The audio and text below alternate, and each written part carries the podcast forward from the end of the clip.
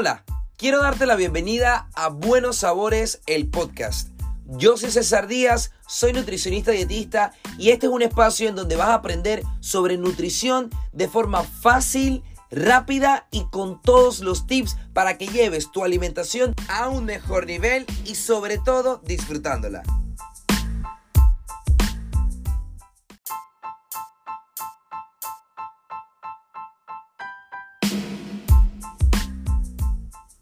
Nada cae mejor con tus comidas que el refrescante sabor de una Canada Dry Ginger Ale.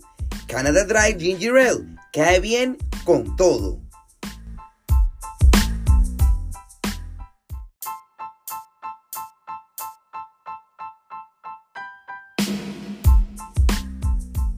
Hola, hola, hola, yo soy César Díaz, bienvenidos a otro episodio más de Buenos Sabores, el podcast.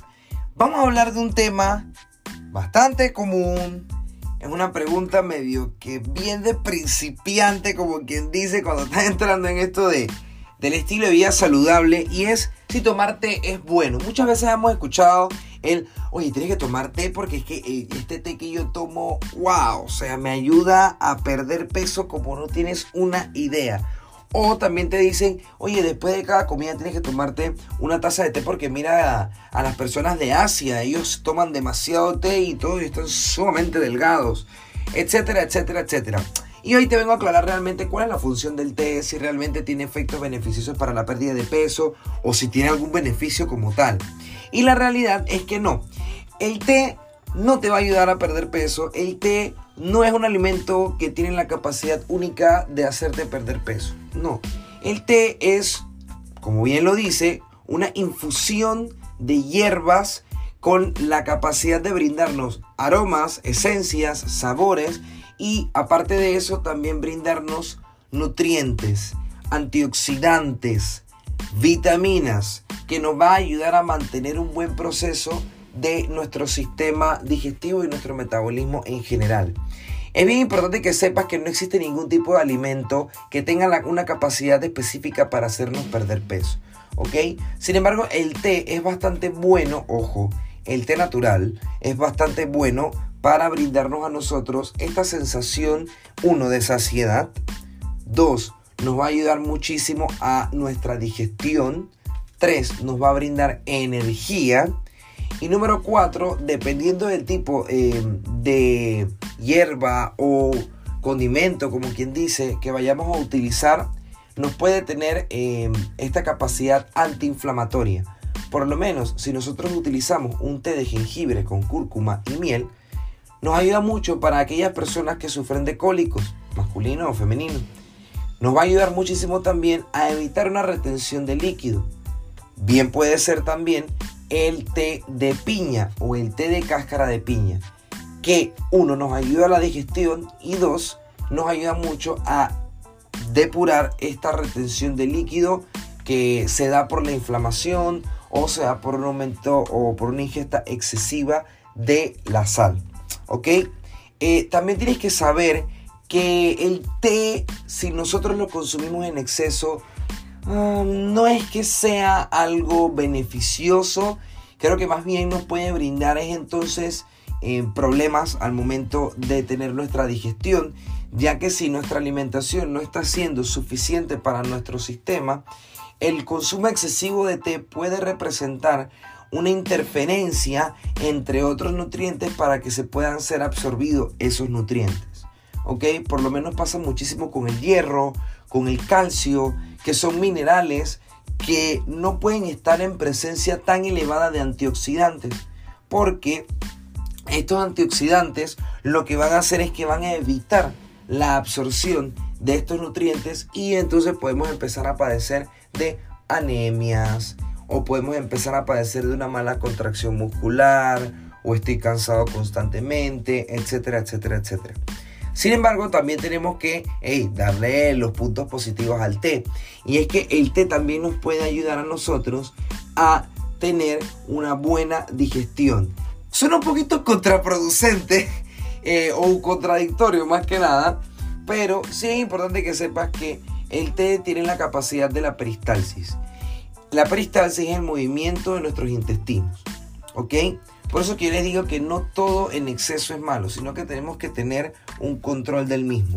Si de repente vamos a algún lugar y llegamos a tener un tiempo de alimentación copioso, o sea, comemos demasiado y nos sentimos empachados, nos sentimos aventados, un buen té nos va a ayudar a disminuir esa sensación eh, de, aventados y esa sensación así como cuando te sientes empachado y nos va a ayudar a que nuestros intestinos se muevan de una manera un poquitito más rápida, mejorando nuestra digestión y ayudándonos em, a no sentirnos así, ¿ok?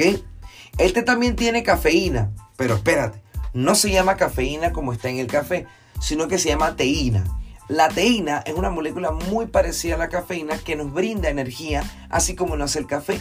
La diferencia de la teína es que uno demora un poquitito menos de tiempo en nuestro cuerpo, pero como segundo punto, nos, el tiempo que él se encuentra en nuestro cuerpo nos brinda energía de una manera más sostenida.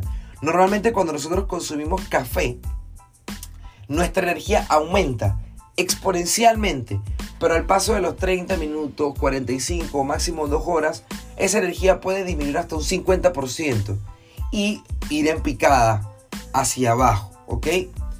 No obstante, con la teína es completamente diferente. Con la teína nosotros vamos a tener energía y al cabo de las dos horas podemos seguir manteniendo hasta un 80% de energía y el 50% de energía se puede llegar a alcanzar por lo menos luego de las 4 horas. ¿Ok? Estamos hablando que tenemos como 2 horas y media más de energía, lo cual es positivo y debemos saber utilizarlo a nuestro favor. Ojo, esto no pasa con todos los té. Esto pasa más que nada con el té negro, el té rojo, el té verde, que son que vienen de hojas como tal. Otros tipos de té, como el té de manzanilla, el té de canela, el té de jengibre, el té de miel con limón, estos tés no tienen una cantidad tan alta de teína, a menos que se combinen con té negro como base. Em, por lo cual es importante que sepas que estos té no deben brindarte energía como tal. También existen té para dormir. Y te quedarás como que, pero si me acabaste de decir que tiene teína, César. No, no, no. Así como existen té que nos brindan energía, también existen té o infusiones de hierbas que tienen la capacidad de brindarnos calma, paz, sueño, una mejor conciliación del sueño, modo relax. Y uno de los más conocidos es el té de manzanilla y el té de la hoja valeriana. ¿Ok? Estos dos tipos de, infusiones de hierbas son excelentísimas para aquellas personas que tienen un problema en la conciliación del sueño. El té de hoja de valeriana yo te recomiendo que tú lo consumas todas las noches, por lo menos una hora antes de dormir y que también venga acompañado de desconectarte de em, luces artificiales, pantallas, em, televisor, etcétera, para que tengas una mejor conciliación del sueño. El té de manzanilla es otro té que se puede utilizar para calmar algún tipo de alteración que estés teniendo con respecto a la energía. Este té de manzanilla demora un poquitito más en hacer efecto a diferencia del té de valeriana, por lo que yo te recomiendo que trates de consumirlo dos horas antes que te vayas a dormir, igualmente acompañado de las otras técnicas que hemos hablado en podcasts anteriores sobre cómo mejorar la calidad del sueño. ¿Ok? Em, así que bueno, a la final lo importante que tienes que saber es que no todo en exceso eh, va a ser positivo. Nosotros tenemos que estar muy conscientes al momento de consumir té, cuál es el tipo de té, con qué finalidad lo vamos a consumir, cuántas veces al día estamos consumiendo té y tener mucho cuidado en hacer un balance entre, uno, la ingesta de té, la cantidad de veces y eh, el, tamaño o más bien eh, qué tanto estamos tomando en estos tiempos en los que estemos tomando té, ya que puede pues eh, suponer em, un efecto nocivo para nuestra salud. No nocivo, sino contraproducente porque vamos a tener una deficiencia en la absorción de nutrientes. ¿Ok? También será una persona que sufre de gastritis o de reflujo. Es importante que el té lo trate de consumir con moderación porque al ser una bebida caliente eh, puede empeorar estas, estas sensaciones. Incluso em, el té es un supresor del apetito. Y ojo con esto, que sea supresor del apetito no quiere decir que te va a hacer bajar de peso, sino que el que sea supresor del apetito te puede hacer a ti como que, ah, no tengo hambre, no voy a comer, no le está dando la cantidad de energía suficiente a tu cuerpo y puedes entonces desencadenar un cuadro de gastritis, un cuadro de reflujo, em, un cuadro de gastroenteritis o un cuadro de úlcera gástrica eh, porque no estamos alimentándonos de la, de la, forma adecuada y eso sí es bastante riesgoso para nuestra salud. ¿Ok? Ya te dije todos los beneficios que tiene el té, ya te dije exactamente cuáles son todos los efectos contraproducentes del té si nosotros lo usamos en exceso. Utilízalo con moderación, utilízalo siempre a tu favor y espero que te haya gustado esta información. Si quieres saber más sobre este tema o nos quieres comentar algún tipo de experiencia que has tenido con el té, no dudes de darnos eh, tus comentarios en nuestras redes sociales arroba buenosabores.pa y vernos todos los domingos por TVN a la 1 y 30 en Buenos Sabores.